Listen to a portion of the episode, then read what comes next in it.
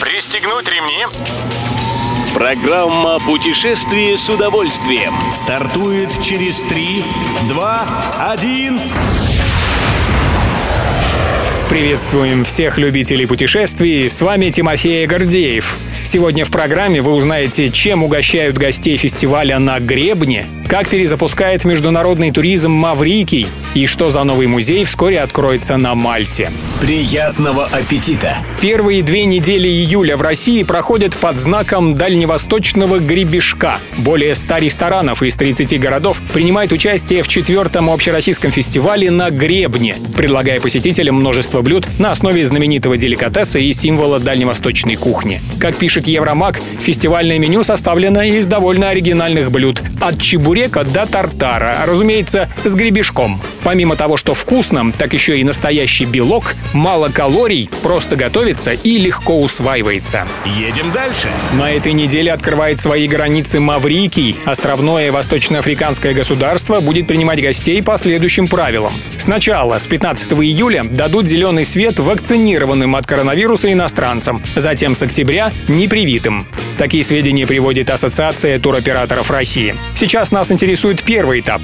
Важно, что Маврикий сертифицировал вакцину «Спутник Ви», и еще в начале июня Россия объявила о возобновлении авиасообщения с этой страной. Так что россияне могут смело бронировать номера в местных отелях. Но будет еще история с тестами. Первый потребуется перед вылетом, второй сразу по прибытии, а потом еще на седьмой и четырнадцатый день пребывания. Все эти две недели отдыхать разрешается только в отеле и на его пляже. И только потом, при условии, что все тесты окажутся отрицательными, можно будет свободно перемещаться по острову. На досуге.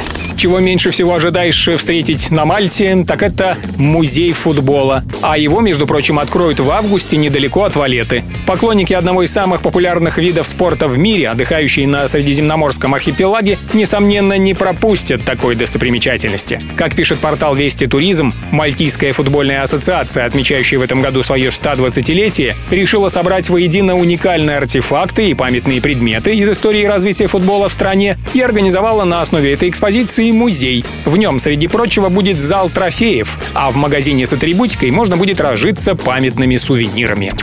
Все выпуски «Путешествия с удовольствием» можно послушать, подписавшись на официальный подкаст программ Дорожного радио. Подробности на сайте дорожное.ру. Дорожное радио вместе в пути.